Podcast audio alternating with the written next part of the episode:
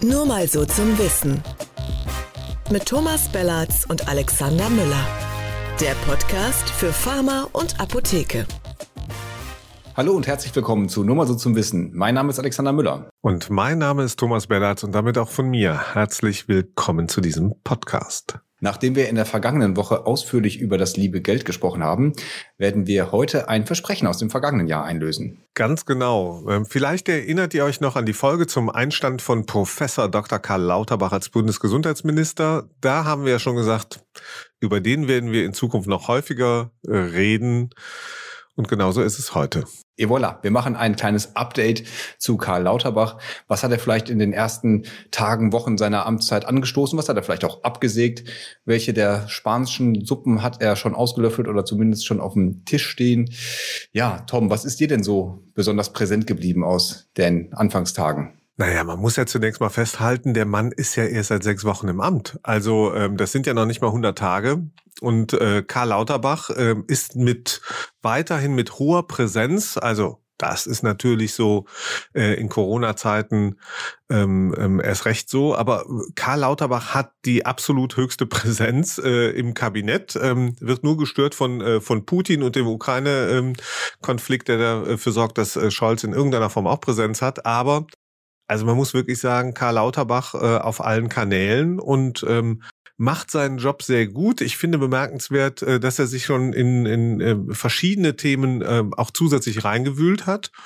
Und äh, wenn man seine Entscheidung zum, zum E-Rezept ähm, ähm, so betrachtet, dann muss man sagen, der hat auch aus Sicht der Apotheken und des Marktes insgesamt, aber da waren ja auch Ärzte, Krankenhäuser und viele mehr betroffen, auch jenseits von Corona schon Entscheidungen getroffen in kürzester Zeit, von denen man hoffte, dass er sie so treffen wird, aber dass er sie getroffen hat und so schnell durchgegriffen hat, bemerkenswert. Also sechs Wochen im Amt, ziemlich viel Aufmerksamkeit und deswegen ähm, auch viel Stoff ähm, für uns heute, finde ich. Wie ist denn so deine Einschätzung dazu? Also wie hast du den wahrgenommen? Ich fand ihn auf jeden Fall ministrabel, wenn man das so sagen darf, in der ersten Zeit. Er wirkt, er kommt sehr seriös rüber. Äh, man hatte ja da durchaus auch die Befürchtung, dass er diese etwas eher naja, schrille Art, die, die er manchmal hatte, dieses, diesen Alarmismus, dieses doch sehr warnende, was er ja über seinen Twitter-Kanal oder so in den vergangenen Monaten auch mm, ja, präsentiert hat, repräsentiert hat, ähm, dass er das zu sehr ins Amt trägt oder wie er das äh, verknüpfen will, da vielleicht auch so ein bisschen diese mehr Seriosität reinzubringen, um eben auch ähm, ja nicht nicht Panik an der falschen Stelle zu erzeugen. Und ich finde, das macht er macht er gut. Er kommt sehr ruhig rüber, wenn man jetzt so diese Bundespressekonferenz Auftritte äh, sich anguckt zum Beispiel da fand ich, ähm, ja, man, man hat das Gefühl, er, er weiß, worüber er spricht. Manchmal äh, hakt es dann so an der einen oder anderen Stelle. Also ich fand das jetzt insbesondere bei dem Thema Impfen in der Apotheke. Da hat er ja gesagt, äh, die Apotheken sind jetzt soweit, die können das auch melden. Das stimmte an der Stelle einfach nicht. Diese RKI-Schnittstelle ist ja noch nicht da. Aber zumindest hatte ich so das Gefühl, äh, okay, an der Stelle weiß er es vielleicht einfach nicht an. Das ist jetzt ein Detail aus einer, äh, aus tausenden von Dingen, mit denen er sich gerade befassen muss. Ähm, aber wie gesagt, ansonsten fand ich ihn äh, seriös. Ja, auf jeden Fall. Und ähm, also er hat, er hat ja ein Monster-Thema. Also ich meine, der Mann ist eingestiegen in einer Zeit, ähm, ähm, äh, zu der Corona ähm, uns komplett beherrscht und noch beherrschen wird und jetzt ähm, mit, mit Omikron ähm, ähm, auch noch zu kämpfen, das ist herausfordernd, ähm, auch mit dem, was gesellschaftlich so los ist äh, bei diesem Thema. Ich finde, der macht seinen Job sehr gut. Natürlich super Corona-Fokus derzeit, aber da ist er auch der richtige Mann. Und du hast es angedeutet. Ich finde es richtig klasse, dass wir einen Gesundheitsminister haben, der auf, äh, bei Instagram, auf seinem Twitter-Kanal, äh, wo auch immer, halt Studien zum Beispiel teilt, weiterhin.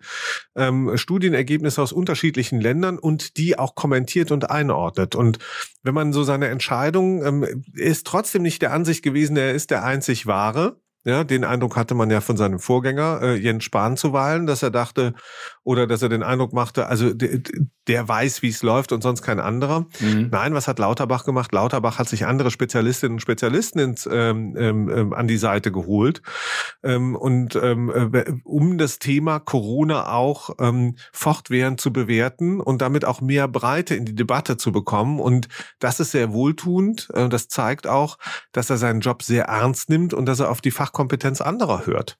Ja, und ich, ich finde, das zeichnet diese ersten sechs Wochen für mich aus, dass Karl Lauterbach eben ganz anders als sein Vorgänger auf die Fachkompetenz anderer setzt. Und, und ähm, wenn er das so weitermacht, dann hat er gute Chancen, einer der Stars im Kabinett ähm, ähm, zu sein, auf jeden Fall. Ja, okay, das werden wir auf jeden Fall in den nächsten Monaten und äh, vier Jahren haben wir jetzt ja Zeit, äh, mal rückblickend drauf zurückgucken können.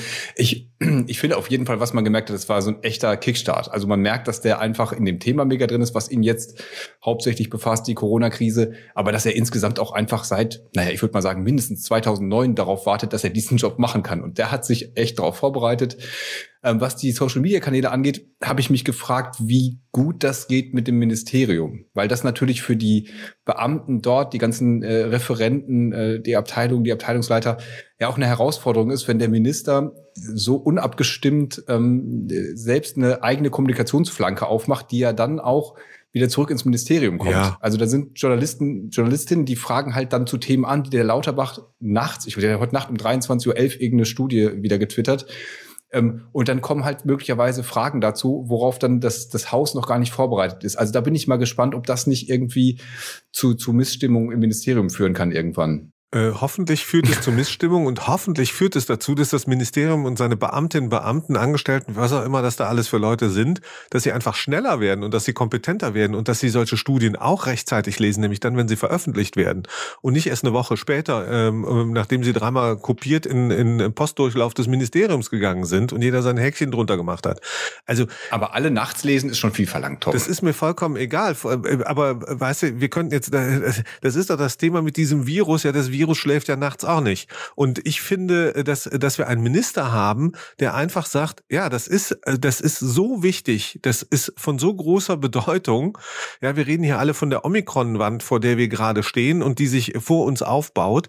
Und dass wir einen Minister haben, der das wirklich wahrnimmt mhm. ähm, und der dann aber auch handelt und der kommuniziert, das ist richtig. Natürlich muss der, ja. muss der bestimmte Dinge ähm, abstimmen. Aber wahr ist auch, er ist der Treiber, der politische und, äh, und auch der gestaltende Treiber jetzt in dieser Pandemie. Das ist sein Job. Und den macht er qualitativ, finde ich, viel, viel besser als sein Vorgänger. Ich höre hier weniger ähm, von diesem Ankündigungsmechanismus, ähm, äh, den Jens Spahn hatte. Und äh, der, der, der sagte was und kassierte es zwei Tage später oder konnte und wollte sich nicht mehr dran erinnern. Davon ist Lauterbach noch zumindestens entfernt. Also er ist mhm. dadurch, dass er so handelt und so kommuniziert, finde ich, viel näher dran an den Themen. Er ist aktueller unterwegs und am Ende mhm. wird das auch, ähm, glaube ich, ähm, äh, entscheidend sein, auch wie erfolgreich wir weiterhin da durchkommen. Und wenn er sein Ministerium da äh, auf neue Höhen bringt in der Kommunikationsgestaltung, von mir aus recht gerne, finde ich. Mhm.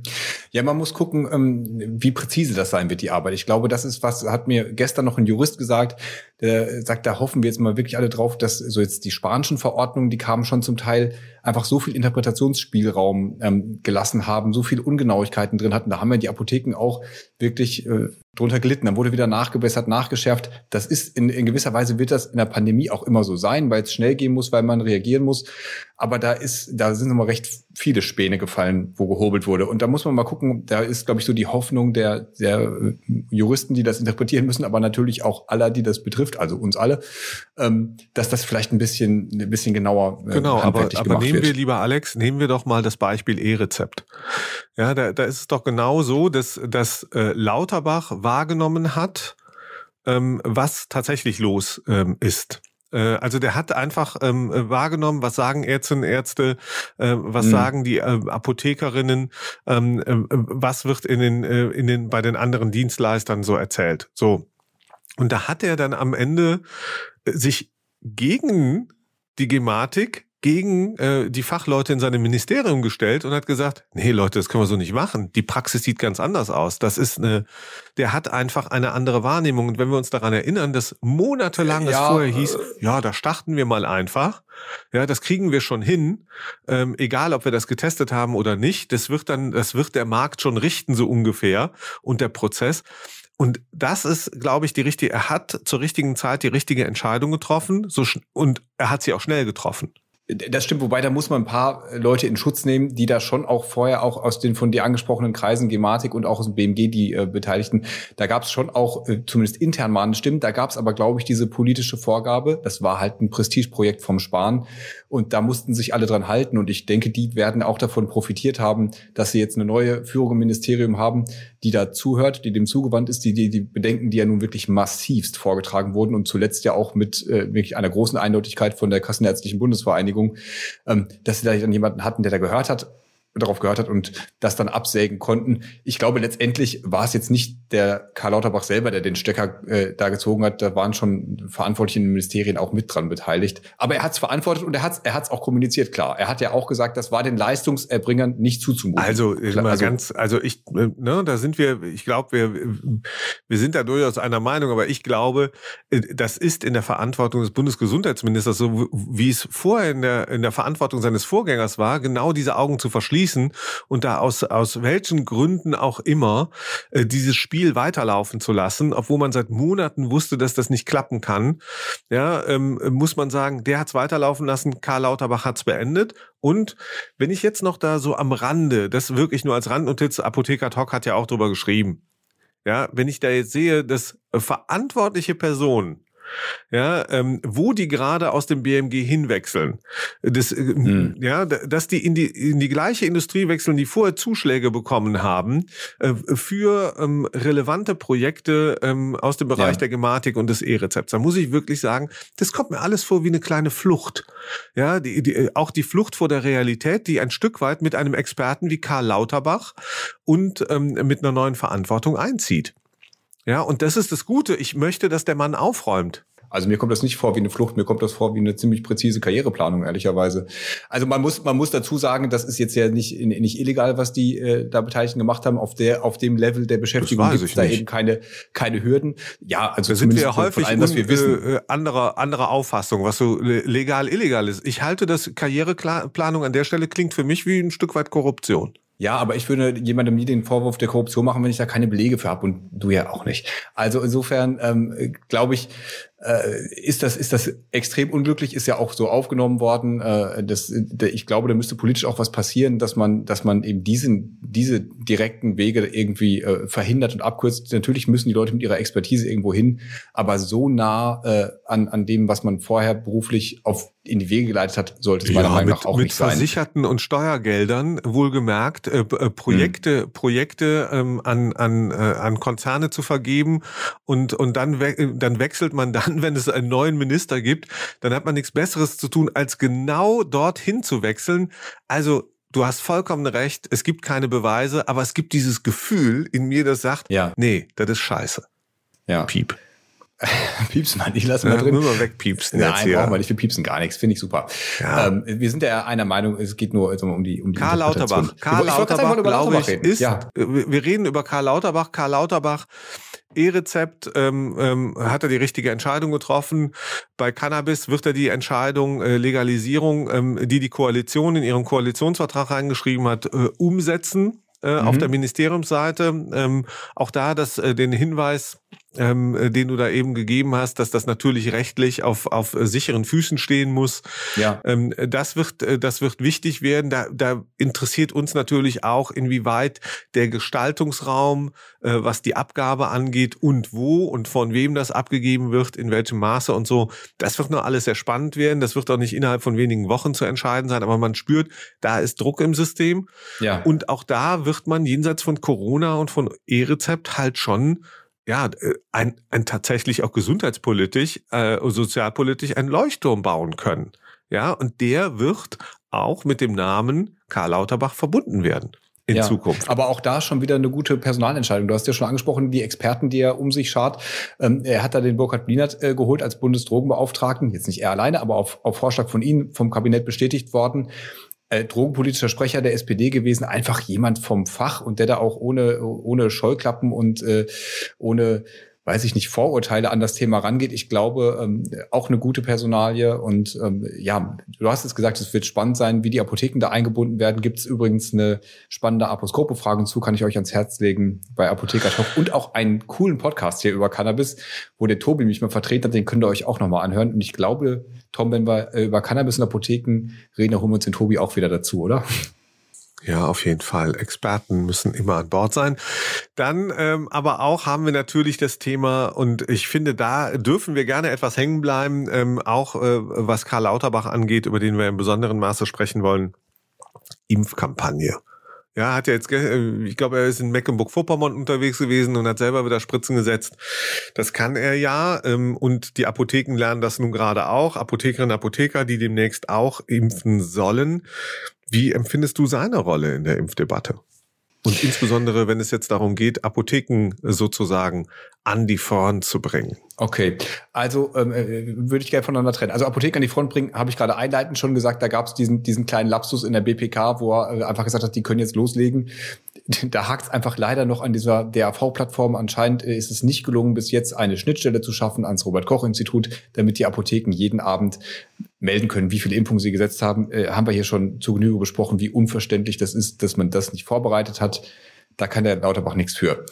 Ähm, und er selbst zum Thema Impfen, naja, also er, er hat irgendwann so etwas merkwürdige Formulierung, da hat er irgendwie so gesagt, er äh, würde jetzt als Minister nichts zum Thema Impfpflicht sagen, aber er könnte ja jetzt als Bundestagsabgeordneter sagen, so er wäre dafür.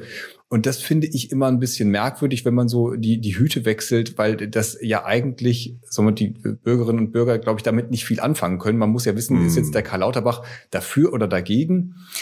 Und ähm, ich finde auch, dass er sich da ein bisschen zu schlanken Fuß macht, wenn er sagt, aus dem Ministerium kommt kein eigener Gesetzentwurf für eine Impfpflicht. Das hätte ich mir gewünscht. Hm. Naja, also ähm, vielleicht sprechen wir auch nachher nochmal dann über die Apotheken und die Impfkampagne und die mhm. Einstellung von Lauterbach dazu. Ähm, aber dann kommen wir eben zur Impfpflicht. Also äh, ne, klar, schlanker Fuß und, und du sagst, ähm, kein, kein Antrag ähm, ähm, zur Impfpflichtdebatte, die ja im Bundestag geführt werden wird in Kürze ähm, aus dem Ministerium. Naja, also meiner Meinung nach finde ich, ich finde, es ist eine zutiefst richtige Entscheidung, dass die Bundesregierung äh, sich da zwar nicht zurückzieht, die hat ja eine Position. Ja, und äh, die hat eine diverse Position und genau das ist es ja, worum es im Bundestag ähm, im Plenum gehen wird, nämlich, dass dort ähm, ähm, mit der Freiheit des eigenen Gewissens debattiert und entschieden werden kann. Und ich finde, genau das soll auch dazu führen, dass es eben Anträge gibt in diesem Plenum. Ich erinnere daran, dass wir seit fast zwei Jahren permanent aus dem Bundestag, aus den äh, Fraktionen vor der letzten Bundestagswahl, aber jetzt auch danach gehört haben die Forderung, Achtung, wir wollen mehr Entscheidungskompetenz im Parlament. Übrigens im Bund wie in den Ländern war das so. Und, und nun gibt es bei dieser wirklich zentralen gesellschaftspolitischen Frage, gesundheitspolitisch natürlich auch zentral, da gibt es nun die Möglichkeit, selber Anträge zu formulieren, einzubringen, sich überfraktionell dazu verständigen und zu sagen, ähm, wir wollen für ein bestimmtes Thema, ähm, für eine bestimmte Meinung einstehen. Ich glaube, das ist vollkommen okay. Ich erwarte gar nicht von Karl Lauterbach, dass er da an der Spitze der Bewegung steht. Übrigens auch nicht vom Bundeskanzler, der bei jeder Gelegenheit sagt, dass er für eine Impfpflicht ist, sondern ähm, ich denke, das Parlament hat jetzt die Chance, wirklich da Verantwortung zu übernehmen, diese Entscheidung zu treffen, zu debattieren, natürlich vollumfänglich. Am besten insoweit munitioniert von den Ministerien, dass die sagen, das sind die verfassungsrechtlichen Themen, das sind die gesundheitspolitischen Themen, darauf müssen wir achten und, und, und, und, und. Ich glaube, das ist der Job der Ministerien gerade und eben nicht diese Entscheidung im Parlament äh, auf die eine oder andere Art herbeizuführen. Das ist, das ist die Verantwortung der Fraktionen und der Parteien. Ich, ich weiß, was du meinst. Wahrscheinlich meinen wir auch äh, am Ende das Gleiche. Also das passiert uns häufig. Das passiert uns häufig. Die, ähm, mir geht's ja darum, also das eine ist ja die Entscheidung im Parlament, die findet sowieso statt. Also über jedes Gesetz wird im Bundestag abgestimmt. Ich finde es genau wie du absolut richtig, dass hier der Fraktionszwang aufgehoben wird, dass da frei darüber abgestimmt wird. Ich glaube, das wird der Akzeptanz äh, dieser Entscheidung extrem äh, hilf hilfreich sein. Ähm, trotzdem denke ich, dass das Ministerium, diese, du hast jetzt gesagt, die sollen die Vorgaben dafür machen, das könnte ja genau in dem Gesetzentwurf passieren, dass man diese ganzen Sachen adressiert und dass man es gibt eben da extrem viele Hürden zu nehmen über die verfassungsrechtlichen äh, Vorgaben, ist das Ganze jetzt noch angemessen. Man muss das ja auch extrem nach vorne antizipieren. Ne? Wir haben jetzt auf einmal schon wieder eine völlig andere Lage äh, bei Omikron mit Impfdurchbrüchen. Das, das strahlt ja zurück auf die Geeignetheit zu einer Impfpflicht, ob die, äh, ob die dann äh, rechtlich noch als angemessen gesehen werden kann. Da muss man aber wieder gucken, was ist denn eigentlich im Herbst, wenn wir vielleicht eine neue Variante haben. Und dann muss der Gesetzgeber wiederum schnell reagieren können und ich glaube, das alles, dafür hat man halt die, die Manpower und die Fachkompetenz in so einem Ministerium, das vorzubereiten und über diesen Entwurf, der von mir aus neben anderen Entwürfen gleichzeitig ins Parlament eingebracht werden kann, kann dann ja überfraktionell äh, diskutiert werden. Da können Änderungsanträge rein, wo sich dann Gruppen zusammenschließen, habe ich überhaupt nichts dagegen. Aber so diese ähm, äh, gesetzgeberische Vorarbeit, die finde ich, wäre im, im Ministerium nicht schlecht aufgehoben auch einfach, um jetzt schon mal einen Gegenpunkt zu haben. Wir haben ja, glaube ich, diesen Gesetzesentwurf schon von, von hier eine Truppe Kubicki, die also äh, da sagen, wollen wir nicht, finden wir doof. Naja, Wolfgang Kubicki, der muss man vielleicht nochmal äh, festhalten, der ist der ähm, äh, Vizevorsitzende der FDP, die nun selber auch in der Regierung sind. Und es zeigt so ein bisschen, dass diese Meinungsvielfalt, äh, die sich in der Regierung abbildet, natürlich auch ähm, und in dieser Koalition natürlich auch im Parlament abbilden wird. Und im Bund wie Ländern, äh, in allen Ministerien übrigens auch, also bei denjenigen, die die Inhalte liefern, wahrscheinlich sogar im RKI, das bekommen wir ja mit, oder auch äh, vom STIKO-Vorsitzenden gibt es ja dazu auch Einschätzungen in der Ärzteschaft, Apothekerschaft, überall gibt es dazu Meinungen. Und ich finde, äh, jeder hat das Recht übrigens, insbesondere im Parlament, im Deutschen Bundestag, Gesetzentwürfe zu formulieren. Anträge, Anfragen, alles andere. Es ist kein Privileg einer Bundesregierung, sondern es geht darum, am Ende eine Mehrheit zu finden und am besten über einen äh, möglichst optimal äh, formulierten, detailreichen Gesetzentwurf, der am Ende alles, der alles beinhaltet, was relevant ist, zum Beispiel die verfassungsrechtliche Betrachtung, ob das überhaupt machbar ist oder nicht. Ja, das, das Schlimmste, und das haben wir ja auch schon häufig bei anderen Themen erlebt, ist doch, wenn tatsächlich am Ende ein Gesetzentwurf durchgeht, von mir aus eine tolle Mehrheit hat und dann vom, vom Bundesverfassungsgericht oder wo auch immer kassiert wird und zurückverwiesen ja. wird. Ja, das heißt, der kann gar nicht umgesetzt werden. Das wäre fatal, gerade bei diesem Thema, weil das natürlich auch spalterische Elemente hat. Ansonsten sehe ich es wie du auch. Die Herausforderung in diesem Gesetzgebungsverfahren ist doch, dass das überholt wird von der aktuellen Lage. Nämlich auch hier wieder, dass das Virus sich eben nicht um die Gesetzgebungsprozesse des Deutschen Bundestages oder einer Bundesregierung äh, schert, sondern einfach sagt, ist mir doch egal. Ja. Naja, gut, aber da kann man ja gesetzgeberisch vorbauen. Du kannst ja zum Beispiel das Inkrafttreten einer solchen Impfpflicht an bestimmte ähm, Vorgaben koppeln, an bestimmte Zahlen, die erreicht werden oder so. Also das ließe sich, glaube ich, schon machen. Ich fürchte nur, Tom, wir kommen gerade zum Thema Impfpflicht. Ne? Also das, das ist aus meiner Sicht eben nicht sein Job. Sein Job ist naja. gerade, nach meinem Dafürhalten, sich ähm, zuvorderst um diese Pandemie und ein paar andere gesundheitspolitische Themen noch zu kümmern. Und ansonsten gibt es dafür die Fraktion, ja, und auch andere Leute in der, in der Bundesregierung, die für solche Gesetzentwürfe zuständig sind. Das ist doch kein äh, exklusives Privileg des Bundesgesundheitsministers. Insoweit glaube ich, dass da Karl Lauterbach raus ist. Ich möchte gerne, dass der sich weiter als Bundesgesundheitsminister, der soll für Impfungen werben. Der soll alles dafür tun, dass das noch besser gelingt. Und da auch, und da wären wir wieder bei den Apotheken, die Apotheken mit einbinden und das natürlich möglichst so machen, dass das, und am besten unter kräftigem Zutun der Bundesapothekerkammer und aller anderen Apothekerkammern möglichst schnell gelingt. Ja, und nicht möglichst kompliziert ist, sondern äh, das hat man ja gestern Abend, ähm, ähm, also wir nehmen ja hier immer Dienstags auf, veröffentlichen Donnerstags und Montagabend war ein tolles Webinar von Apotheker ad hoc. Ähm, und da muss man sagen, da, da kam ja auch klar raus, es, es geht hier auch um Geschwindigkeit. Die viele Apothekenteams äh, wollen und die können und die dürfen dann auch demnächst. Ähm, und ähm, es geht darum, das zu forcieren. Und ich finde es super, dass Karl Lauterbach da eine recht klare Position hatte und auch diese Bundesregierung und äh, das auch mit mhm. auf den Weg gebracht hat. Ja, eben, ehrlich gesagt hatte ich nicht das Gefühl, dass Jens Spahn äh, da so sportlich unterwegs gewesen wäre, äh, wie diese Bundesregierung jetzt. Oder was denkst du? Naja, Jens Spahn hatte sich ja im, im, im Sommer irgendwann dazu geäußert auch. Da hat sich ja auch wiederum die Lage verändert, muss man dazu sagen. Ne? Wir haben äh, immer eine veränderte Situation, auch wie viel Impfstoff ist da und so. Ich glaube, in der, in der jetzigen Situation ist es müßig, darüber zu diskutieren, was hätte Jens Spahn jetzt gemacht. Ähm, äh, glaube ich, da, da können wir ihn dann wirklich mal mit in Ruhe lassen. Ähm, ich finde es gut, dass der, dass der Karl Lauterbach jetzt da äh, dampft und auch so eine gewisse Ungeduld an den Tag legt, sagt, es kann jetzt bald losgehen in den Apotheken. Ich glaube, die können sich da auch durchaus von ihm unterstützt fühlen, auch dass das BMG da ja letztendlich hm, äh, Steine aus dem Weg räumt, eindeutig in diese Verordnungsbegründung reingeschrieben hat, dass zum Beispiel diese Frage der Raumeinheit, die in Apothekenbetriebsordnung geregelt ist, nicht, äh, nicht relevant ist, wenn man jetzt Impfung anbietet. Ja, und da sind dann zum Teil die, die äh, Aufsichtsbehörden, die Kammern strenger äh, als das, was das, äh, als was die Politik vorgibt. Also da finde ich, äh, können die Apotheken eigentlich ganz, ganz froh sein, dass sie da ähm, genau jetzt im Moment eigentlich von der Politik gut begleitet Absolut. werden. Ich ähm, ähm, weiß und an der Stelle, ich genieße es zum Teil wirklich, mit welcher äh, Fachkompetenz ähm, ähm, Karl Lauterbach ähm, dort unterwegs ist, ähm, wie gut seine Kenntnis, seine tiefe Kenntnis vom Gesundheitssystem ist nach all den Jahren und man merkt halt einfach auch, der ist selber Teil dieses Systems. Nicht nur, weil er jetzt Minister ist oder vorher Abgeordneter und ähm, in der Gesundheitspolitik unterwegs war, sondern weil er halt selber Arzt ist.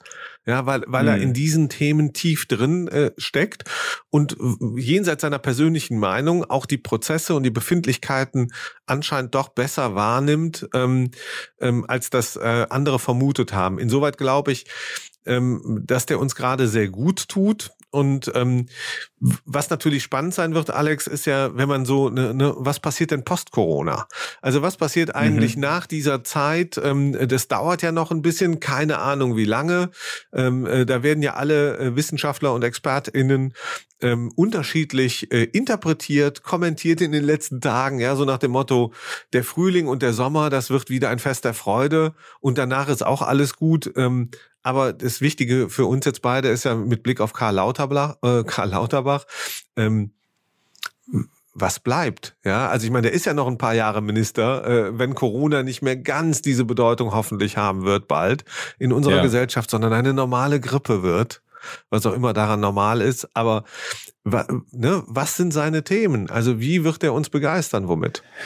Ja, wird uns überhaupt begeistern. Bestimmt. Also eigentlich wollte ich noch was anderes mit dir besprechen, aber wir können auch das vielleicht noch gerne kurz machen. Also ich finde, der ähm, wird Riesenthemen haben, wenn, wenn Corona hoffentlich irgendwann nicht mehr so ganz präsent ist. Ganz, ganz weg sein wird es wahrscheinlich während seiner Amtszeit äh, als Thema nie. Aber äh, es werden dann andere Sachen in den Vordergrund treten, äh, sei es GKV-Finanzierung. Wir haben einen riesigen Steuerzuschuss im Moment. Da wird irgendwann die Regierung sich Gedanken darüber machen müssen, wie sie das zukünftig handhabt. Und äh, dann natürlich mit den äh, möglichen Konsequenzen auf äh, Leistungskürzungen, auf Honorarkürzungen, was auch immer da anstehen kann. Also da werden noch viele ungemütliche Debatten auf ihn zukommen. Wir haben einen äh, riesen Personalmangel in ganz vielen äh, Gesundheitsberufen. Also der wird, der wird keine vier ruhigen Jahre haben, aber man hat bei ihm ja auch den Eindruck, Dafür hat er es auch nicht gemacht. Also der, der will ja auch äh, gestalten und der will äh, Probleme lösen. Und äh, ich hoffe, das wird er äh, mit, mit, der, mit dem gleichen Ansatz und dem gleichen Anspruch tun, wie er es jetzt gerade bei Corona macht. Das ist das Einzige, glaube ich, was man, was man hoffen kann. Naja, ich glaube, das also das das haben wir schon seit einigen Monaten äh, gesagt. dass das große Thema, die große Blackbox ähm, ist das Thema Finanzierung. Mhm. Das heißt, ähm, ähm, was steht denn übrigens noch, was steht denn eigentlich noch zur Verfügung, um dieses System am Laufen zu halten? Dass es laufen wird, ist äh, fraglos der Fall. Nur ähm, wenn wenn der Steuerzuschuss ähm, ähm, gekappt oder wieder minimiert wird, dann äh, dann müssen die Krankenkassen, von denen wir in der Pandemie überrascht überraschend wenig gehört haben. Das muss man mal wirklich sagen. Das stand ja vor ein paar Tagen mal im Spiegel oder bei Spiegel Online. Und das würde ich auch so unter, unterschreiben. Es ist ja überraschend, äh, dass die Krankenkassen so wenig zu hören waren. Und ähm, übrigens auch in der, Impf äh, in, in der Impfkampagne ähm, ähm, habe ich ähm, die flächendeckenden großen Kampagnen der Krankenkassen vermisst. Ähm, ich kann mir vorstellen, dass es da auch äh, wahrscheinlich ähm, den Gedanken gibt, naja, ist, ist es so wichtig? Wollen wir das wirklich so? Mischen wir uns da der Gestalt ein? Aber eins wird uns alle befassen, nämlich, dass die Kassen leer sind. Und die Kassen sind richtig leer. Und die Inflation, über die wir ja auch gesprochen haben in den letzten Wochen, die führt äh, nicht dazu, dass mehr Mittel zur Verfügung stehen, die die Menschen ausgeben wollen ähm, äh, für ihre Krankenkassenbeiträge. Und wir, wir erleben ja schon die leichten Debatten, die anschwillen zum Thema Zusatzbeiträge erhöhen und Co. Also ich glaube, da kommt äh, ein fettes Debattenpaket auf Karl Lauterbach, diese Bundesregierung zu. Und ähm, naja, und, ähm, und letztlich äh, glaube ich, ähm, wir müssen auch über Themen äh, mit Karl Lauterbach ähm, ähm, äh, sprechen. Also vielleicht nicht wir zwei, aber die Apothekerschaft, wir können es mal versuchen. Immer. Herr Lauterbach, Sie sind herzlich eingeladen in diesem Podcast. Kommen Sie uns doch mal besuchen. Ja, genau, jederzeit. Ja. Aber ne, die Anpassung des Apothekenhonorars wird ein Thema werden. Ja. Auf jeden Fall. Äh, die, dieser Markt ähm, mit seinen ganzen Umbrüchen der letzten Monate. Ähm, wir, wir haben ähm, das Thema, wir haben ähm, die anstehenden ähm, Gehaltsanpassungen und das führt auch dazu, dass wir letzten, letztlich natürlich auch über das Apothekenhonorar werden debattieren müssen. Ja. Auch da auch da ähm, post Corona, ne, muss man auch wieder gucken. Äh. Das, das ist alles, das ist ein riesiger, ein, ein riesiger Blumenstrauß an Themen, äh, die da auf den Karl, der da äh, dem Karl Lauterbach rechtzeitig zum Valentinstag oder auch danach noch äh, serviert wird. Also wie findest du ihn denn so von der humoristischen Seite aus? Ich finde, er ist ja nun jemand, der in der Vergangenheit auch schon öfter damit äh, aufgefallen ist, dass er eigentlich einen ziemlich feinen und trockenen Humor hat. Er ist ja gleichzeitig auch äh, aufgrund seiner etwas eigentümlichen Art, wie er spricht, sein ganzes Auftreten und so, ist er ja auch öfter mal äh, so, so ein bisschen zu so einer Witzfigur degradiert worden. Wie, wie nimmst du ihn so auf der, auf der Ebene wahr? Ich, ich nehme den, ich nehme den ähm, äh, auf jeden Fall nicht als Witzfigur wahr. Das muss ich sagen, das habe ich ja vorher nicht. Natürlich konnte man zum Teil darüber lächeln, so wie man das über, das Idiom anderer ähm, äh, Gruppen lächeln kann. Aber man muss, man muss einfach äh, jetzt auch mal festhalten, das, Thema ist durch. Äh, der Mann strahlt ähm, äh, tatsächlich Kompetenz aus und da spielt es keine Rolle, äh, wie hat es vorher eigentlich auch nicht, wie der ausschaut, wie er spricht, ja. wie, welchen Gestus, welche Mimik der hat. Relevant ist am Ende, was unterm Strich rauskommt. Da muss ich sagen, bei Karl Lauterbach, ähm, da denke ich gar nicht mehr drüber nach, ja. Und dass der Typ trotzdem Humor hat, und zwar richtigen Humor hat. Ja, das, äh, das finde ich bemerkenswert und spricht übrigens auch, wenn, wenn ich das so sagen darf, ein Stück weit für dieses Intelligenzpaket, was da, was da mitgeliefert wird. Ja, dass er sich selber nicht so wichtig nimmt an der Stelle. Ähm, das, glaube ich, ist ein entscheidender Faktor dafür, dass er seinen Job besser machen kann als andere. Und ich sag's nochmal, du magst es nicht mehr hören können als sein Vorgänger. Du kannst das gerne jederzeit sagen. Ich sag das immer noch. Ja. Karl Lauterbach ist viel besser als Jens Spahn. Punkt. Und das halte ich mal nach sechs Wochen fest. Ob das in sechs Monaten oder in drei Jahren noch so sein wird, dahingestellt. Darüber können wir gerne Jahren. reden. Aber jetzt der Mann ist definitiv besser. Der macht Bella Figura, ähm, ja, und, ähm, und wenn er dann noch den richtigen Humor hat, meinetwegen, wunderbar. Nee, finde ich auch, also war auch wirklich positiv gemeint. Äh, und ich finde auch diese, die, die, die Ernsthaftigkeit, die geht dabei überhaupt nicht verloren. Ich meinte eher so die Rezeption, die ja manchmal so ein bisschen in diese Richtung abgedriftet ist. Aber ich glaube auch, dass ganz, ganz am Anfang haben wir darüber gesprochen, über dieses Ministrable. Und ich finde, wenn der jetzt irgendwie öffentliche Auftritte hat, dann ist das auch, äh, ist das total seriös. Und irgendwie hat man das Gefühl, er weiß, worüber er spricht und man glaubt ihm das. Und beim Sparen hatte ich immer so das Gefühl, er weiß genau, was er sagt, aber ich weiß nicht so richtig, ob ich ihm das glauben kann. Und ich, da würde ich äh, unterschreiben, was du, äh, was du gerade gesagt hast. Insofern, ja, wir sind, wir sind gespannt, äh, was er in den nächsten sechs Tagen, Wochen, Monaten, vielleicht sogar Jahren uns alles noch bereitet. Tom, Lieber Alex. Haben wir ihn, oder?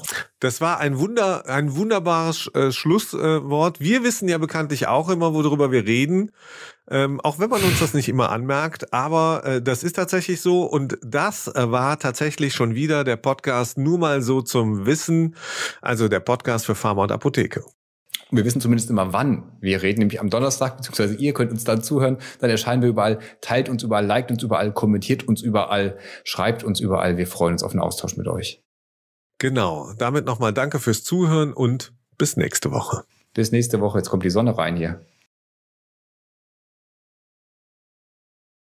Heute waren wir richtig gut. Fast so gut wie Herr Lauterbach.